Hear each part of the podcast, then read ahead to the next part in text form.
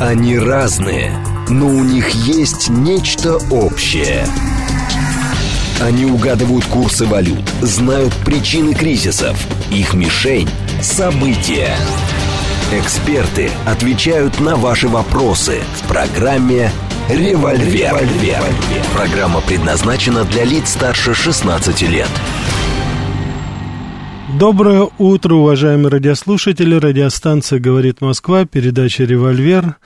Меня зовут Рафаэль Ардуханян. Сегодня я веду передачу один без Евгении Волгиной. С ней все в порядке. Она скоро присоединится к нам. А несколько попозже, я имею в виду не сегодня, а в другое время.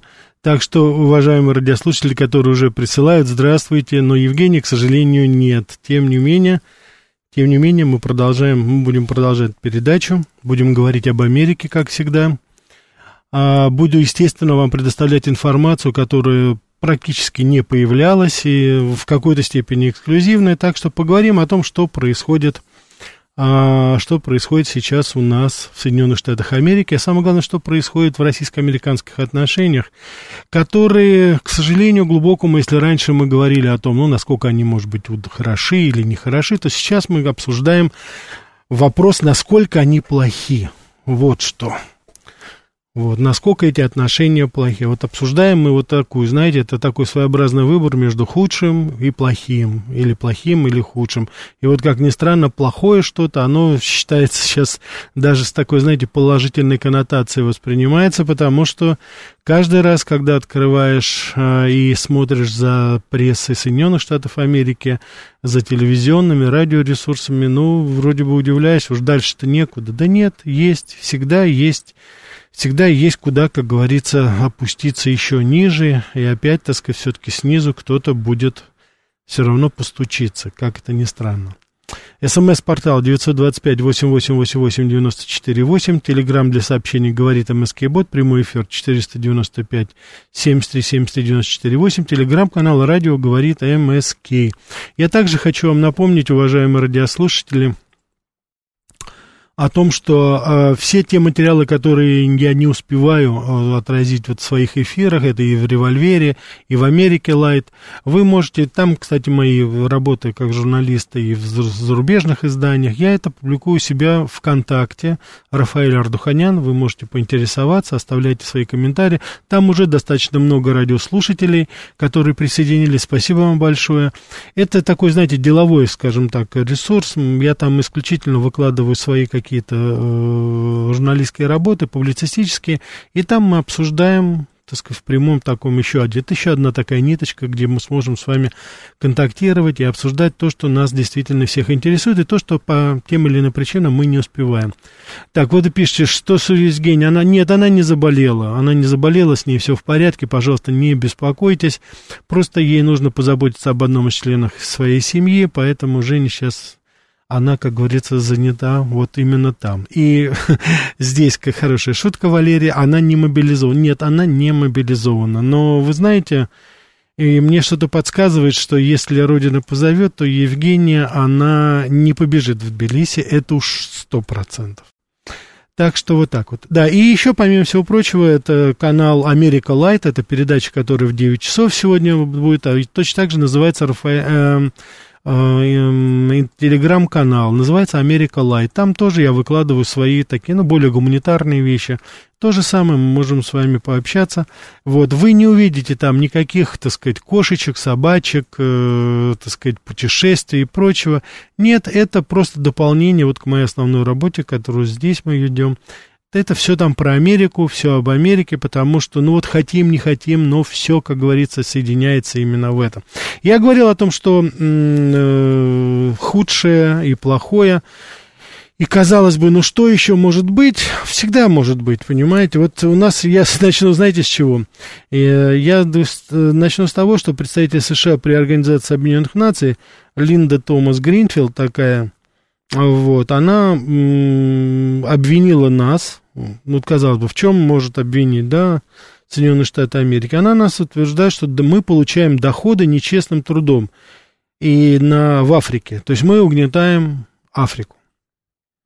Вот, мы, как говорится, выкачиваем оттуда ресурсы, мы То есть это, так сказать, вот даже не совсем понятно, что она имела в виду. Что мы незаконно торгуем природными ресурсами Африки. Вот видите, вот у нас вот такая вот у нас, так сказать, э, э, такое обвинение в адрес э, России. А если она бы, конечно, бы потрудилась почитать немножко истории, и особенно это период деколонизации Африки, это вот послевоенное время, 50-е, 60-е годы, она бы, наверное, бы очень много для себя подчеркнула. Кто, собственно говоря, был инициатором этого? Кто, кто, собственно говоря, дал толчок к тому, что практически вся Африка была деколонизирована? Так что это, ну да, совершенно верно Панк пишет, докатились, Россия негров угнетает. Да, вот вам, пожалуйста. Причем самое интересное, говорит негритянка.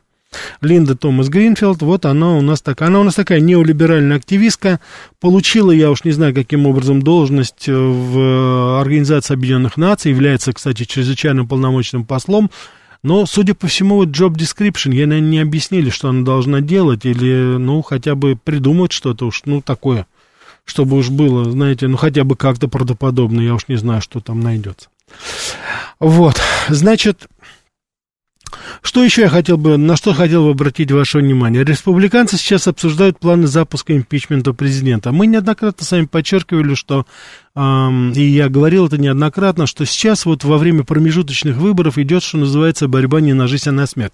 И это не только потому, что вот сам факт власти, знаете, допустим, он здесь очень важен, и хотят люди сохранить. Это не просто такое абстрактное формальное желание.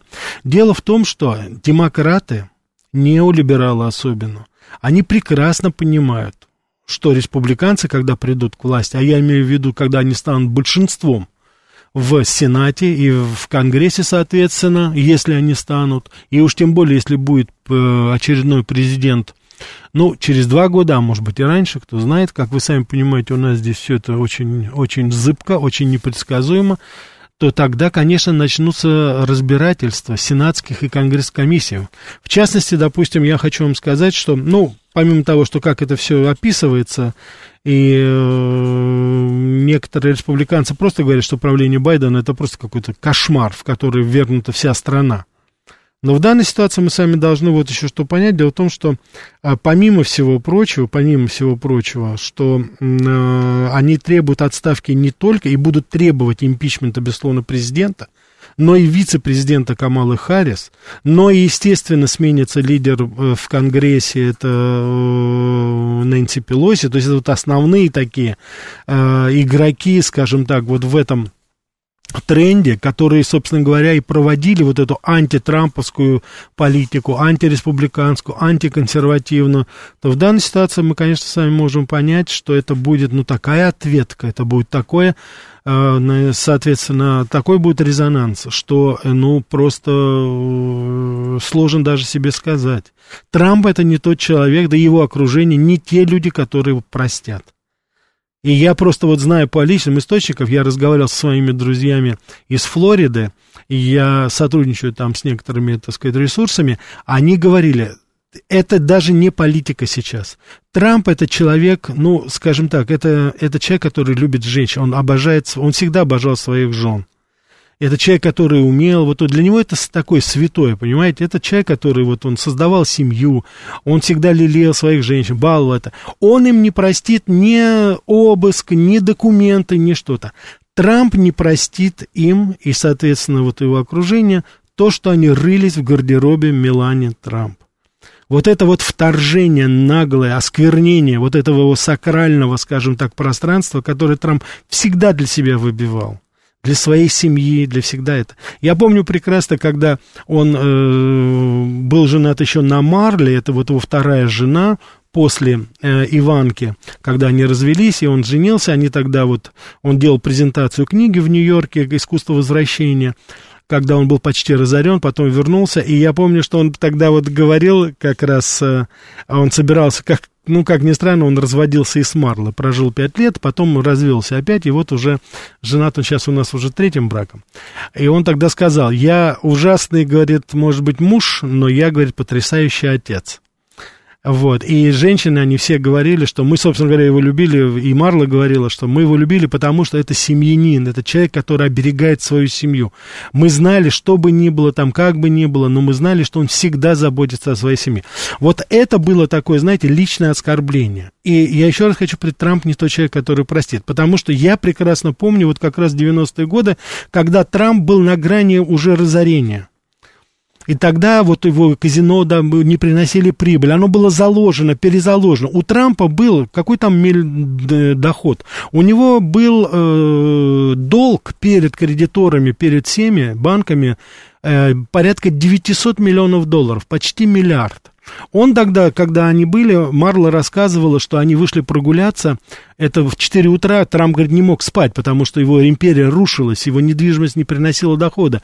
И они, когда вышли прогуляться вот по Манхэттену, э, это был такой район, где можно было еще погулять тогда утром, соответственно, где-то вот в, в районе даунтауна, так называемого, и они увидели бездомного, который лежал перед э, вентиляторной этой трубой метрополитена, и грелся на ней. И вот Трамп, он говорит, мне тогда Дональд сказал, Марла, посмотри на этого бездомного. Он богаче меня на, на миллион, на миллиард, почти на 900 миллионов долларов.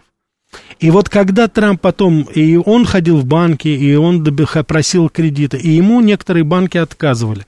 Вы себе представить не можете, как Трамп потом отомстил этим банкирам всем. Они все вышли из бизнеса.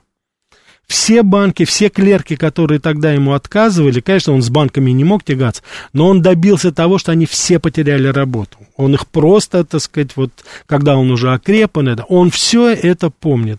Это он помнит по бизнесу, но оскорбление его семьи, оскорбление его женщины, он это будет воспринимать абсолютно потому что у Мелани была истерика, это вот тоже такая информация, как мне сказали вот мои источники в Флориде, у нее была после этого истерика, она сказала, что она не притронется ни к одной той вещи, которые касались руки этих ФБРовцев, и вот, так сказать, э, все это было выброшено куда-то, я не знаю, там, может быть, сдано, конечно, я не думаю, что это в какую-то благотворительность, потому что кто это будет там эти шикарные наряды, так сказать, примерять, но, тем не менее, это был такая, знаете, такой семейный, как говорится, была такая вот семейная драма. И Трамп за это будет мстить. И, собственно говоря, очень многие республиканцы, они это воспринимают именно вот таким образом. Вот. А мстить он будет, вот здесь у нас из Америки, я так понимаю, пишет человек, э, значит, кому будет мстить. Вот. Он же не физическим лицам будет мстить. Он будет мстить вот этому не... У него есть конкретный виновник. Он прекрасно знает, кто отдавал приказ. И я думаю, что ни вас, ни никого другого, никто, так сказать, не я думаю, мы все с вами прекрасно понимаем, что на все заверения Байдена и Камала Харри, что они ну никакого отношения к этому не имеют, я думаю, мы с вами прекрасно понимаем, что это было решение, которое было принято на самом высоком уровне. Потому что была, так сказать, ситуация, когда хотели просто довести Трампа до, нацепить на него судимость и, соответственно, на него судимости, чтобы не допустить его уже к президентским выборам и каким-то образом, конечно, э, попытаться воспрепятствовать росту популярности вот сторонников Трампа внутри республиканской партии, которые сейчас вот уже в процессе промежуточных выборов, в преддверии праймери, все больше и больше именно ставленников Трампа, то есть людей, которые его единомышленники, они все больше и больше сейчас приобретают вес и конкретно совершенно занимают уже совершенно конкретные места, и губернаторские, и, соответственно, и сенатские, и э, будущие конгрессмены, их шансы гораздо, гораздо выше. Так, вот здесь вот 2036 пишет Рафаэль, а какое у вас основное место работы? Уважаемый 2036, у меня нет основного места работы. Я свободный фриланс-журналист. Я сотрудничаю с очень многими журналистскими, э, с очень многими СМИ, как российскими, так и зарубежными.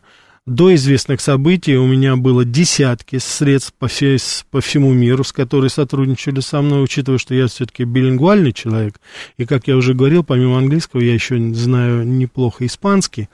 Вот. Сейчас у меня это уменьшилось э, достаточно, очень, очень и очень и очень уменьшилось. Или, по крайней мере, а некоторые, так сказать, просят меня не называть, что я журналист из России. Когда меня просят такую вещь, я не сотрудничаю с этими вот, а так я, э, так сказать, являюсь свободным журналистом. Панк пишет, вы же преподаете. Да, я преподаю. Я не хочу афишировать, но я преподаю и преподавал, и вот сейчас буду преподавать в то же самое на основе договора с нашими ведущими вузами. Ну, кстати, если вы в Яндексе наберете фамилию, посмотрите, там есть информация о том, где я преподавал, где я преподаю, так что Поэтому в данной ситуации это... Но я еще раз хочу повторить, что я не состою ни на какой госслужбе, я не получаю ни копейки денег в качестве какого-либо, какой-либо зарплаты от никакой государственной структуры. Я никогда не участвовал в распиле ни одного государственного бюджета, никакого фонда.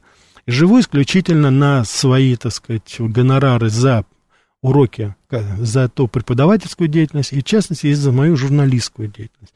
Поэтому, как вы, наверное, обратили внимание, я неоднократно вам повторял, что запретных тем нет. Мы говорим обо всем и критикуем абсолютно всех, невзирая ни на что. Трудовая где-то есть. Нет, ох, господи, ну, конечно, трудовая у меня где-то есть. Ну, что ж вы так это, ну... Ну что ж, вам все рассказать. Я уже предпенсионер, я пенсию получаю, у меня уже все нормально, вы не волнуйтесь. Законы я соблюдаю, и зарплата у меня белая. Она связана с преподавательской деятельностью, так что не волнуйтесь, все в порядке. Трампушка, солнышко, Трампушка, это да, конечно. Так, что с сыном Байдена? Вот хороший вопрос, это нам задает 8414 сейчас. Я хочу вам сказать, что очень любопытно. Сейчас вот федеральные э, э, значит, прокуроры, которые расследуют действия вот семьи Трампа, в частности, конечно же, прежде всего Хантера Байдена, они сейчас э, пришли к такому заключению, что у них уже достаточно доказательств того, чтобы обвинить сына Хантера Байдена, ну, прежде всего, в неуплате налогов, и также связано с фальсификацией документации, вот, и даже его пытаются обвинить еще в незаконном приобретении оружия. Это я сейчас ссылаюсь уже на вот свежая статья вышла утренняя, это а, из Вашингтон-Пост. То есть это вот уже начался этот процесс. Вот когда я говорю об импичменте, когда я говорю о Хантере Байдене, то вы прекрасно должны понимать, уважаемые э, э, радиослушатели, что речь, конечно же, идет сейчас о том, что это те самые шаги, которые уже начинают потихонечку предпринимать. А для нас, для всех это такой, знаете, звоночек. Значит, значит, рейтинг республиканцев, консерваторов, он сейчас выше. То есть люди уже, которые занимаются непосредственно расследованием, они понимают, что происходит, и они понимают, в какую сторону сейчас качнется маятник. И, конечно же, семейство Хана Байденов, оно будет первой целью. Потом будет Нэнси Пелоси со своим сыном и со своим мужем, взяточником, вором и коснокрадом. А Нэнси Пелоси, она, я думаю, будет осуждена за то, что она предоставляла инсайдерскую информацию своему мужу-финансисту, который заработал десятки миллионов долларов на этом в Калифорнии.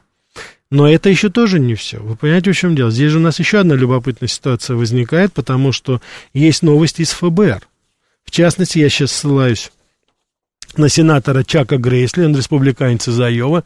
665 агентов ФБР в последнее время было, сами ушли и уволились из ФБР. Вообще я хочу сказать, я хочу обратить ваше внимание, что это проблема. Это проблема для Соединенных Штатов того, что в данной ситуации, а для нас, для всех, с нашей историей, мы-то это с вами прекрасно понимаем, так называемые силовые структуры Соединенных Штатов Америки. А ФБР это самая, одна из, ну, безусловно, самая сильная структура силовая Соединенных Штатов Америки. Она сейчас используется в полном объеме в политических целях. В данном случае для борьбы с республиканцами. Почему мы начали с вами с э, этого незаконного обыска у Трампа и все действия, которые предпринимаются сейчас против республиканцев, и самого Трампа, и других. Это не только он один это как раз абсолютный вот силовой беспредел. Его можно сравнить в данной ситуации только с тем, что вытворяли НКВДшники вот во времена репрессий. Это уже вот в нашу историю, так сказать, в, в, в преснопамятный 37-й, 36-й, 37-й год перед этим. Это абсолютно четко сейчас силовые структуры становятся инструментом политической партии, в данном случае неолибералов и демократов. Ничему не учатся. Причем ведь сами американцы, они часто повторяют, это ГУЛАГ, они все это говорят, говорят, наговаривают об этом, вспоминают нам это постоянно. Так у вас вот сейчас это возникает. Вот оно сейчас идет. Когда за твои политические убеждения тебя готовы сгнобить. Ну, это причем, знаете, что называется, в воздухе. Мы с вами прекрасно помним ситуацию, которая была, когда один из сторонников так называемых либералов, ну, просто задавил человека, парня молодого, тинейджера, 18-летнего парня, который думал не так, как он. Это беспрецедентные вещи сейчас происходят. И я хочу обращать ваше внимание вот именно на это, потому что, ну, то, что вот эти события вот такие, вот это увольнение ФБРовцев, использование ФБРовцев, потому что это люди, которые были уволены, и люди, которые ушли. Почему они уволились вот в последнее время? Это достаточно, понимаете, стать агентом ФБР – это мечта всех силовиков. Любой полицейский, он только спит и видит, чтобы стать федералом, как они говорят. Это настолько сложная карьера, настолько она избранная, понимаете, это элита элит, сливки сливки, это вот, понимаете, это такие люди, которые и физически, и морально, и психологически должны быть готовы. И когда агент ФБР, даже на начальном этапе, вот простой агент, он уходит из агентства, но этот человек, который, перек, собственно говоря, перекрывает себе абсолютно все, его э, будущее, это в лучшем случае, это какой-нибудь, знаете, частный агент, быть там частным каким-то детективом, ну, можно в полицию куда-то устроиться, может быть, э, если и там у тебя нет каких-то а, проблем, допустим, каких-то криминальных, там вот, ши, знаете, какие-то, так сказать, условия, по которым ты был уволен, может быть, это не добровольная отставка, а может быть, это какое-то вынужденное была в той или иной форме связано. Поэтому то, что мы сами видим, это вещи, которые никогда не были раньше в Америке. Они никогда не, не ставились никогда вопросы вот таким образом. Сейчас это становится.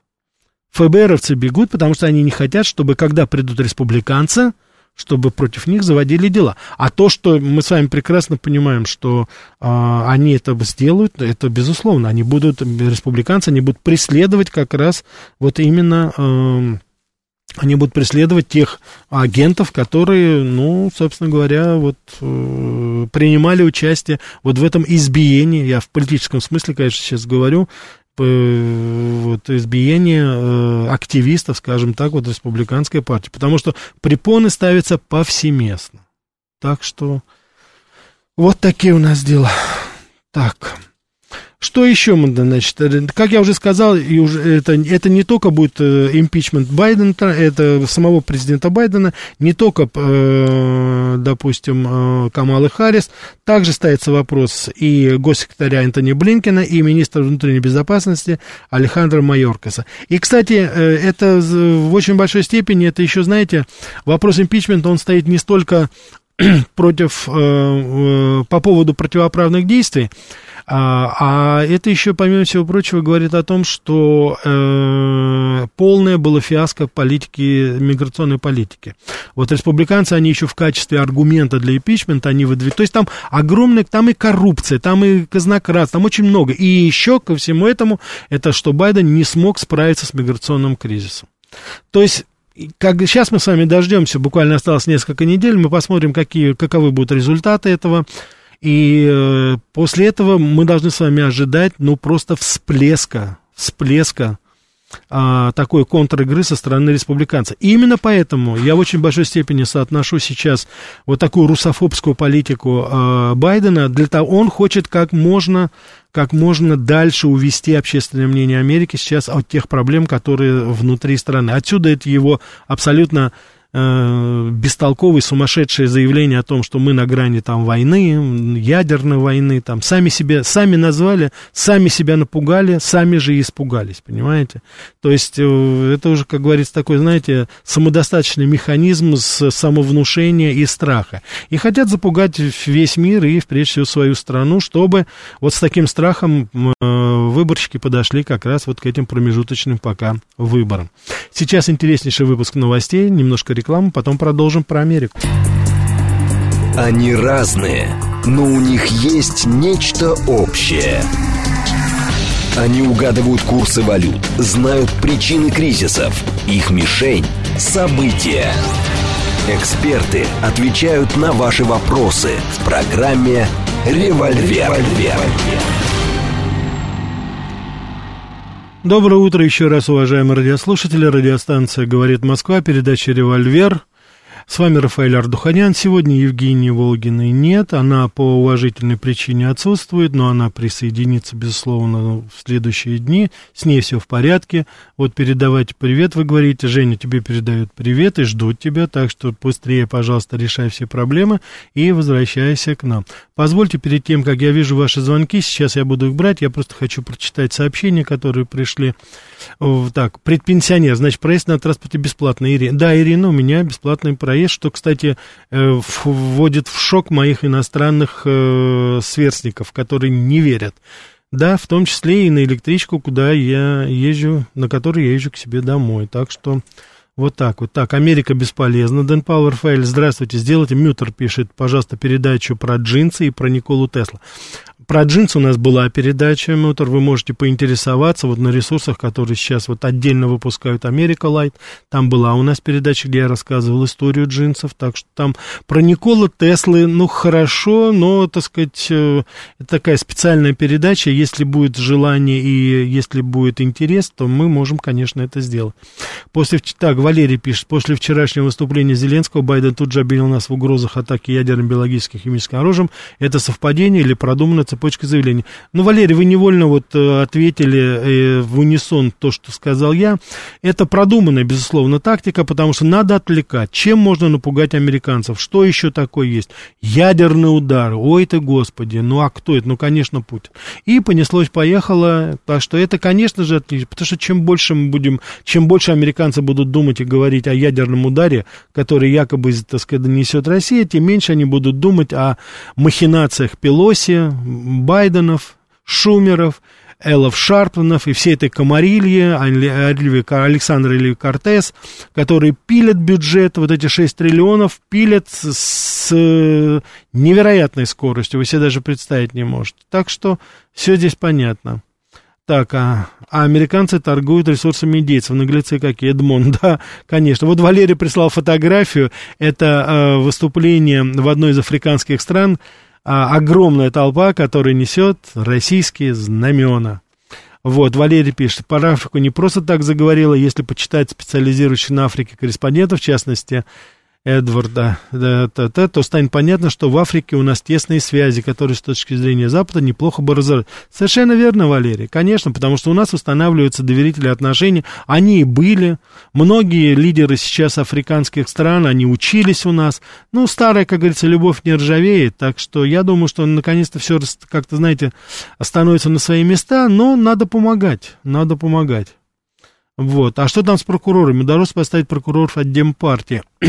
Значит, они, в принципе, есть... Э, это, Валерий, это 50 на 50, но сейчас э, прокуроров, которые будут назначать, если будут назначать, это будет э, комиссия Конгресса или Сената, там, безусловно, будут или независимые прокуроры, или будут уже штатные прокуроры, но это, конечно, уже будут люди, которые сориентированы будете. Так, Панк, вы же преподаете. Ну, преподаю, да, это я преподаю. Я просто не хочу говорить вузы, которые, я еще раз говорю, они, вы это можете найти, это, если это вам интересно, а так я не, не хотел. Так, почему американские бизнесмены едут в Россию, как в 30-е годы, Эдмон? Эдмон, вы знаете, не едут потому из-за чиновничьего произвола, из-за силы и бюрократии. Это та самая саботажная часть, которая саботирует не только это. Так что... Мне кажется, что это так. Так, Андрей Васильевич, Рафаэль, а были случаи, когда вам предлагали благо за статью, которую вы не писали, но что под вашего имени? Все было, Андрей. Все было, причем как с английской, с американской, так и с другой стороны, так что все это было. Ну, так сказать, вы понимаете, у журналиста настоящего, на мой взгляд, есть только одно э, мерило, это его репутация. Другого у нас ничего нет. Ее потерять за секунду можно. Я думаю, вы все были в той или иной форме свидетелями этого да и сейчас. Поэтому вот это самое ценное, особенно сейчас, вот на седьмом десятке, я это отчетливо понимаю. Так что стараюсь беречь честь с молоду. Так, у США есть, кроме милитаристического реванша, экономический план развития в принципе. Да нет, Павел, ничего нет. Потому что экономическая модель, она не привлекательна. Так, давайте мы ответим, а то уже действительно у нас столько. Да, слушаю вас. Доброе, доброе утро. Доброе, доброе утро, Рафаэль Ростислав. Здравствуйте да. А, это самое, знаете, у меня вопрос про настроение на, америка... на американском телевидении сейчас. Вы же смотрите ведь, да? Практически вот. все, да, смотрю, да. да. Кстати, Раф, если сегодня будете в Останкино, спросите, почему с НТВ убрали сериал «Морские дьяволы», нет ли связи с ЧП на Северном потоке, по принципу, да чтобы никто не догадался. Я сегодня буду в Останкино, уважаемый Ростислав, я сегодня буду на передаче Романа Бабаяна «Своя правда», но я не буду спрашивать, вы мне извините, о сериале «Морские дьяволы», да. Да, Ростислав, что еще? Смотрел документальный фильм про Сочи, и там вот сказано, после Москвы в этом сочинском ресторане вы сразу почувствуете вкус жизни. Вот у вас в новостях и на ток-шоу вот все делают, чтобы испортить нам вкус жизни своей аудитории. Скажите, а вот на американском телевидении сейчас такая же желчь? Или там все же с юмором относятся к событиям в России, там, с всем этим трением с Россией? Я вот все вопрос. понял, да, Ростислав, да.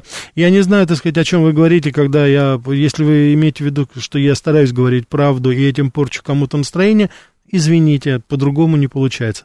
То, что касается американского телевидения, с юмором там или без юмора, допустим, делается.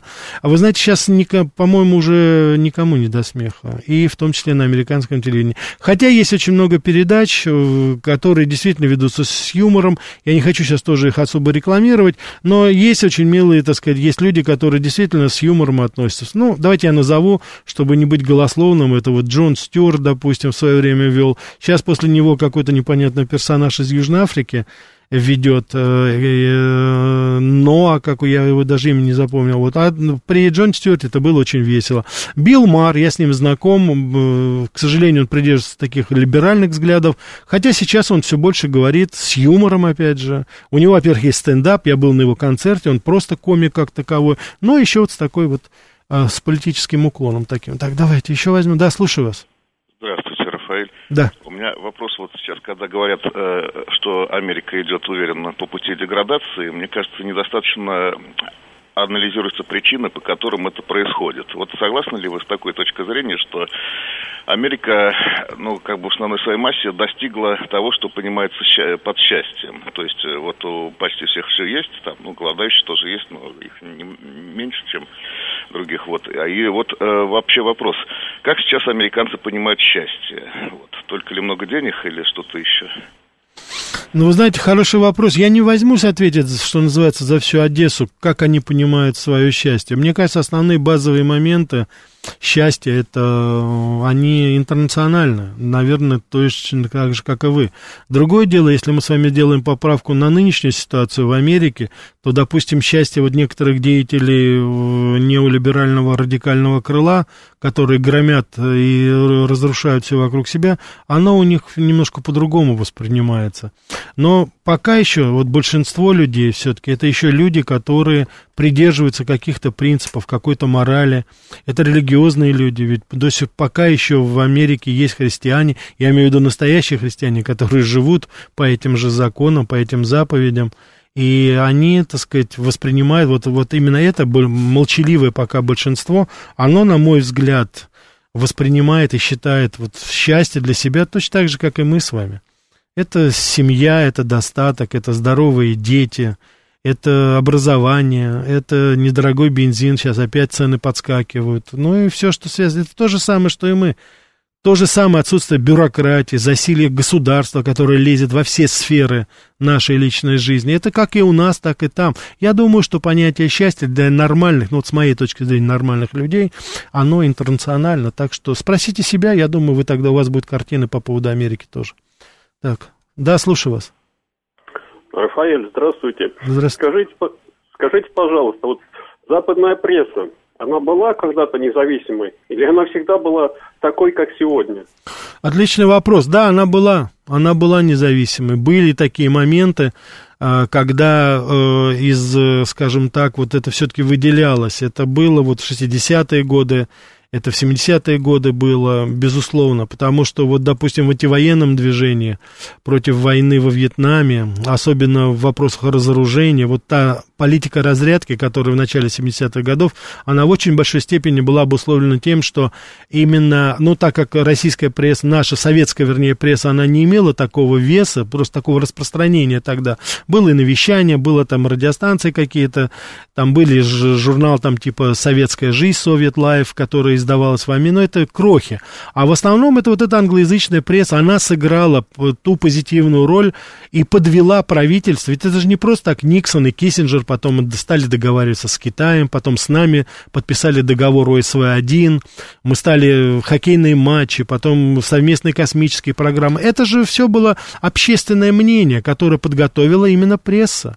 Ну, а недавно мы с вами говорили об Утергейском скандале. Это же тоже журналисты раскрыли вот этот, а, так сказать, э, скандал века, как они называют. Так что в данной ситуации, да, это есть. Но сейчас я бы уже не рискнул сказать, конечно. Да, слушаю вас. Извините, перезвоните, да, будет это. Давайте мы еще возьмем. Да, слушаю вас. Да, что-то не, не, не получается, да. Да, извините, опять просто слетело. Сейчас обязательно перезвоните, мы обязательно сейчас это возьмем. Так, вот то, что... Э... Давайте попробуем. Да. Да, слушаю вас. Скажите, пожалуйста, насколько сильно мнение Роджера Уотерса и затравит его или нет? Спасибо. Спасибо. Роджер Уотерс это лидер группы Pink Floyd, э, человек-легенда, безусловно. Я думаю, что мое поколение, мы все помним этого замечательного человека. Я всегда очень осторожно отношусь э, к деятелям культуры, которые пытаются высказываться на какие-то политические темы. Но дело в том, что в последнее время а, а, Уотерса можно назвать скорее уже политическим деятелем. Он уже отошел немножко от этого. И вот последние 10-15 лет он действительно очень плотно связан с политикой, и он высказывается по самым разнообразным вопросам. В частности, его позиция вот по поводу э, русофобии, по поводу ситуации на Украине, она известна, она э, в очень большой степени совпадает с нашей, российской. Поэтому сейчас, конечно же, на него спустили всех мыслимых, немыслимых полканов. Да, я думаю, думаю, бедного этого человека его затравят в конце концов. Я думаю, что сейчас такой вал идет на него, что просто человек только успевает отбиваться.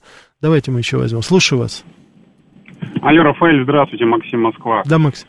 А, да, в прямой эфир, по-моему, попал, спасибо, что трубку взяли. А, на, может быть, не в тему, просто не слышал ваш предыдущий э, спич. Пожалуйста, вот, пожалуйста. Хотел, да, хотел сказать просто, вот вернул...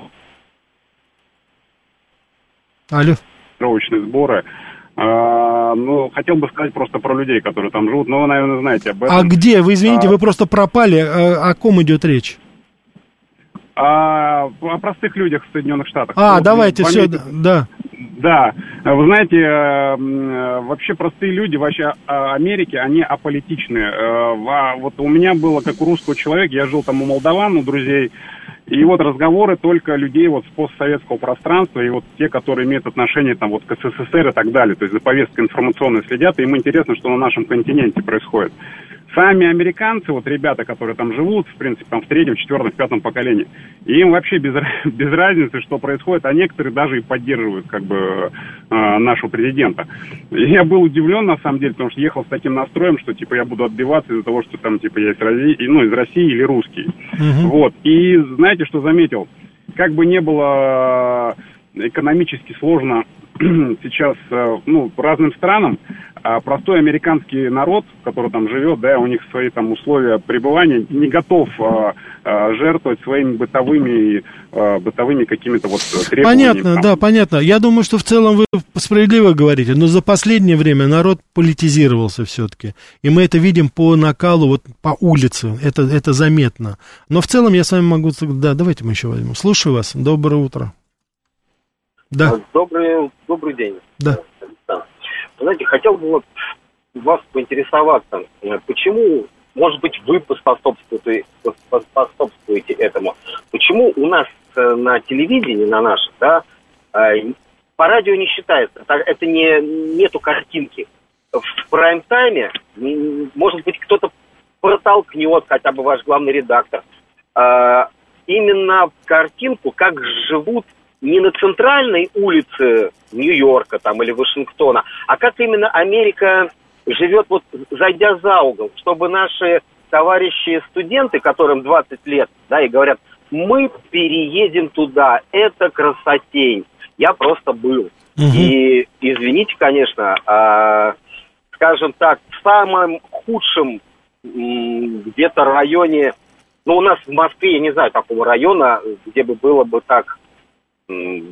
грязно, как прям свернешь за угол. э, Я понял, да, вас, и- я понял. Вот вы понимаете, почему у нас нет этих передач? Потому что Вот очень хорошо, очень миграцию, миграцию и туризм, который вот, понимаете, э, и надо открывать глаза именно молодежи. Совершенно верно. Спасибо, что вы это сказали. Да, я не знаю, у меня нет таких рычагов, чтобы сказать, но я уже говорил вам, что, конечно же, вот эти вот поездки Познера и Урганта, это, конечно же, ну, так сказать, халтура в чистом виде, потому что ни Америки, ничего, это, как говорится, мы путешествуем. Такой, знаете, клуб кинопутешествий. Двое, так сказать, за наш счет съездили в Америку, встретились со своими там друзьями, с кем-то, поговорили, поболтали, все. Насчет этого, да, начните с фильма «Брат 2», посмотрите, там эти, как говорится, вот а, районы, где живут люди, вы совершенно справедливо сказали там. А вот с этого я вам хочу сказать, что да, это вот, не, не, не, к сожалению, нет такого вот интереса, потому что это, сейчас, я думаю, это даже уже физически невозможно, для того, чтобы показать действительно вот реальную жизнь. Вот я есть, я просто видел эту Америку, вот вы, заня, вы, э, так сказать, эту тему подняли, я хочу сказать, что э, я бы ее сам бы не стал бы, потому что наверняка бы сейчас бы сразу вы бы, уважаемые радиослушатели, некоторые из вас стали говорить, ну зачем вы наговариваете, зачем вы это? Я почти 15 лет прожил в Америке, изъездил ее на вот автомобиле вдоль и поперек. И да, я видел белых американцев, которые голодают. Я видел белых американцев, которые без электричества, без канализации. Причем это не то, что там где-то отшельник живет, а это вот, как говорится, городки, это трейлер-парки так называемые, где люди живут. Есть богатые, есть бедные, люди, которые еле-еле сводят концы с концами. Понимаете? Вот об этом показать и рассказать, но это должны быть заинтересованные люди, потому что это организационно очень важно. Журналистски это очень легко сделать, здесь никакой сложности нет, особенно сейчас. Поэтому тут дело за малым. Давайте мы еще возьмем. Да, слушаю вас. Добрый день, Евгений, постоянно слушатель. Вы знаете, вот мне э, хотелось бы, вот, чтобы не показывать, как у них плохо, а показывать, как у нас хорошо. Потому что молодежь в любом случае стремится, как любой человек нормальный, да, к, к более позитивной информации, как говорится, где лучше, да. Вот, нельзя их за это осуждать. Вот, это один момент. А второй момент, все-таки нельзя э, не, не понимать и не видеть, что все-таки там работают социальные лифты. Вы понимаете, как бы то ни было, в цивилизованном мире социальные лифты работают. Там меньше смотрят на твою семейственность, на твою клановость и, и смотрят все-таки на профессионализм. Понимаете? А у нас, к сожалению, ну, нельзя этим похвастаться, да, что у нас социальный лифт... Я работает понял, так, да. Я, я, вы знаете, я с вами согласен в целом. Я с вами в целом Поэтому молодежь согласен. нельзя осуждать. Молодежь нужны социальные лифты, Не, нужна во-первых, вы- мы, мы, во-первых, здесь никого же не обсуждали, не осуждали, да? Да-да. Вы же, я надеюсь, вы согласитесь, что здесь ни в коей мере, я более того, когда, спасибо вам, более того, когда мне иногда звонит кто-то из наших радиослушателей говорит, а вот у меня есть, вот мне ехать в Америку, да поезжайте, поезжайте, работайте, смотрите, это ваше, как говорится. Единственное, что, ну, Одно дело там поехать, вот когда есть частичная мобилизация, то это, так сказать, там есть свои какие-то правила, чтобы это не выглядело каким-то побегом, понимаете? А так, если есть возможность легально куда-то поехать поработать, поезжайте. И по поводу социальных лифтов, да, безусловно, в Америке до определенного момента это было. Сейчас это немножко не так, к сожалению.